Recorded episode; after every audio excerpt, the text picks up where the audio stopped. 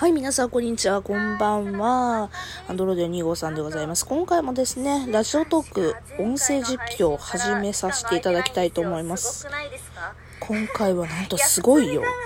キャラクター辞典という番組をされている空飛ぶワンタンさんのラジオトークを実況させていただきます。恐れ多すぎね。まあ他の方も恐れ多いんですけども、ねなんか私個人としてはワンタンさんのイメージは、そう、あ今そう公式チャンネルのパーソナリティ言うてはるやんか。ボイシーで活躍してんだぜ。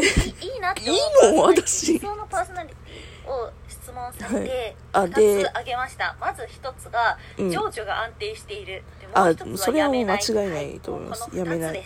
いやもちろん企画内容が面い白いとか人が面白いっていうのも、ちなみにですね、今、実況させていただく、ね、回はですね、07ページ ?7 ページでいいのかな？アイドルってキャラクターっていう回でございます。ワンタンさん他のね、ボイシーもしっかりなんですけど、ラジオトークの番組他も持ってらっしゃるんで、どれをね、実況するかなと思ってたんですけど、やっぱり、アイドルってキャラクターの回が一番いいのかななんて思ってこの回をさせていただきます。恐れ多くね。人と共有しやすいし、なんか楽しい気分とかの暇つぶしになり得るんですけども、うん音声メディアってまずこの第一にあの共感してもらいにくいっていうのが、やっぱり人口の差であって、でしはかも聞くから自分の世界に入り込まないといけないんですよい。そうですねテレビと。かだったら見れるし聞けるから結構ねぼーっと聞いててもうん。映像だけでなんとなく情報が入ってくるんですけども、うんこの耳からしか情報が得られないものっていうのはですね結構集中しないと聞けないんですよそうですね自。分の世界に入り込まないと聞けないわけですねまあ逆を言えば自分の世界に入り込めて考えがね、いろんなことを思いつけるようにやってるっていうのもラジオのいいところかなというふうに思いますけどね。はい、そういう時に、うん。私はこのラジオだったりとか、うん。音声ツールっていうのにこう参加するんですね。だから言ってしまえば、うん。どっちかというとリスナーの方がうん、情緒不安定になりがちだと思うんですよ。これは私の仮説なんですが。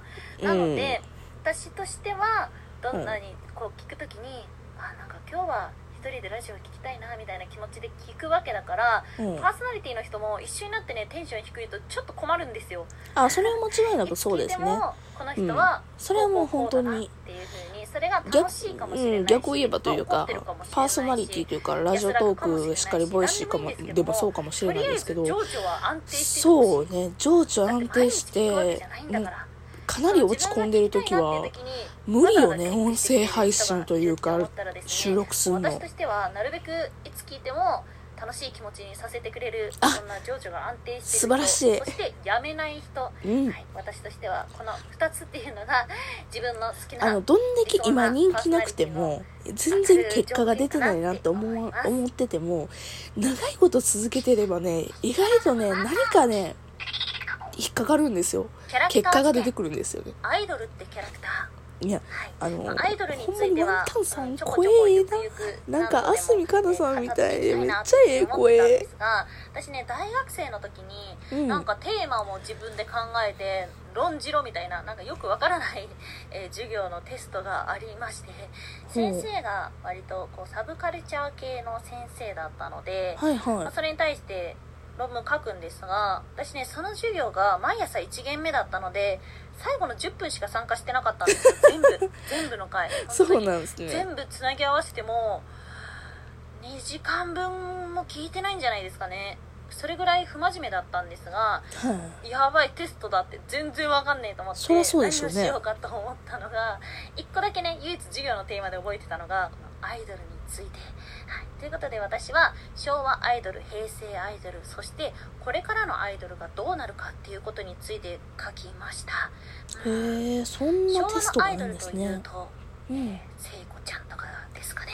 そうですね。中森明菜さん神々しいんですよ誰でも手が届かないところにいるうん昭和のアイドルはもうまんまそうですね。完璧人間強い女の子みたいな。神化されてるんですよね憧れる女の子みたいこの昭和時代っていうのは情報を得るなうんものっていうのが単純に少なくってうまあ、言っですねてしまえばこういったラジオだったりとかテレビだったりとか、雑誌とか、うん。まあ、テレビが分かりやすいですよね。うん。家族一家全員で同じテレビを見る明日学校に行ってもみんなそのテレビを見ている、はいそんな風にですねインターネットがない分うん与えられる情報を、まあ、見続けるというような形だったのでね。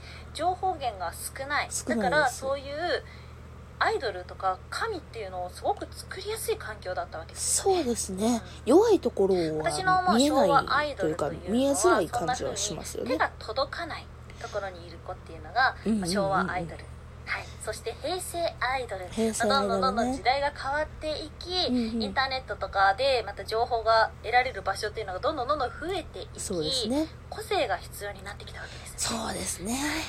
そして一つ大きな特徴といえば、うん。えーごめんなさいあんまり詳しくないんですけども AKB グループだったりとか、うんうんうん。坂道グループもなのかな、うん、握手会っていうのが始まりましたそうですね。ファンと接触できるイベントっていうのが会いに行けたりだとかするっていうのは平成アイドルの特徴でしょうね。平成アイドルというと会いに行けるアイドル。個性が豊かで会いに行けるアイドルあとはそのアイドルちゃんたちの成長過程も見れるっていうのがですねまあ、ブブームでしたよね。大流行したななんていうだからもう AKB とかが流行りだしたのはそういう理由ですよね。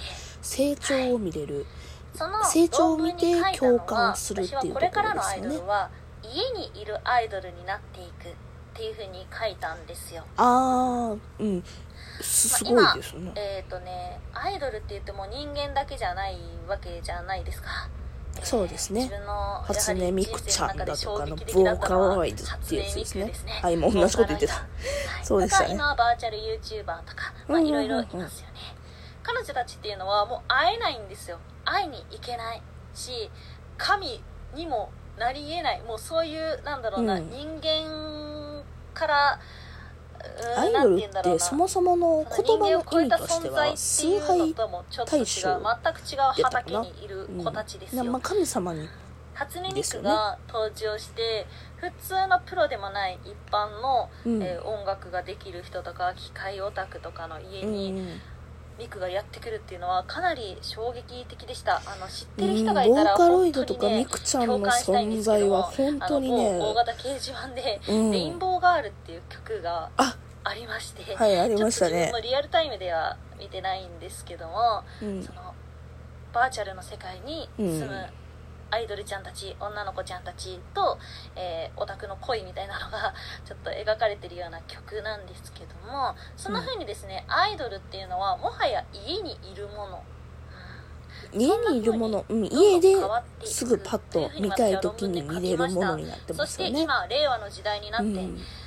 そうだなって思うところとああれっていうふうに思うところがあります。私はこの家にいるアイドルっていうのはもうこれぐらいには浸透してるつもりで論文書いてたんですよ、なんですがちょっとそれだけではないようですね、はい、私があうんそうそうそう今なった家にアイドルになったっていうふうにこの新型ウイルス騒ぎでさね最近の出来事で今 YouTube だとか動画サイトさんだとかでねね。それこそラジオトークでもそうかもしれないですけどアイドルなんですよね。うん。動物ちゃんたちっていうのもアイドルたちが家の中で配信してるのをオタクたちが家で見るっていう状況になってるのがすごいなというふうに思いますね。昔じゃ考えられへんかっ自分がアイドルを作っていくとか、うん。あとはお家にいるのが当たり前。それがアイドルの形になっていくと思っていました、なんですが、うん。こう先先週今週か終わった。ちょっとこれも全然見てないんですけどもあの二次プロジェクトですかね。ああ2時3時とかいうやつですか？2時プロジェクト。超有名敏腕プロデューサーたちが、えーよよく分からへん。女の子たちをアイドル世界的に有名なメジャーなアイドルに成長させていくっていうようなオーディション番組で、はいはいはい。何ヶ月もにわたって密着する番組。うんここに来て思ってたよりもこのアイドルちゃんたちが成長していく姿っていうのがうんうん。また流行ってきたっていうふうに思っていました。でもこれは全然新しくなねくて、だってモーニング娘。もそうだったじゃあないですかアイドルって成長してってそれに共感してってすごいね可愛いなっていう風に愛おしく思うのがやっぱりずっと続くんじゃないかな令和になっても新しくないのに思いますねなんかまたやってきたっていうふうに思っています、うん。おかしいな。もう今ぐらいになったらアイドルっていうのは結構人間のアイドルっていうのは廃れてくると思ってたんですけど なんだかまたまたそれはねそれはないと思いますけどね。もしくは繰り返しているのかもしれません、いや私もやっぱあれかなアイドルって名を打ちたいなって思ってる以上はやっぱあれかな。やっぱり二次元化するべきかな私も。いやマジでワンタンさんの声良すぎないよな。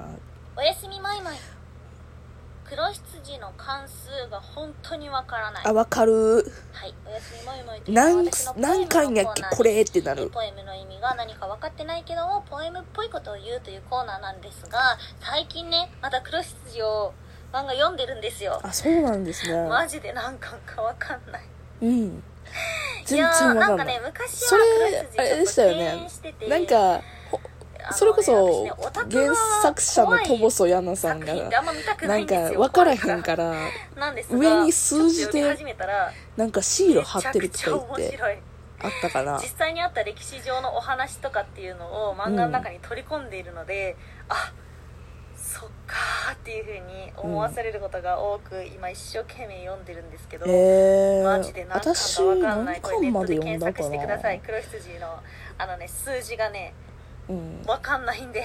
結構ね数字1がを書き直して2が棒るねつ。漫画はい喫茶さんとかはい。多いですよね。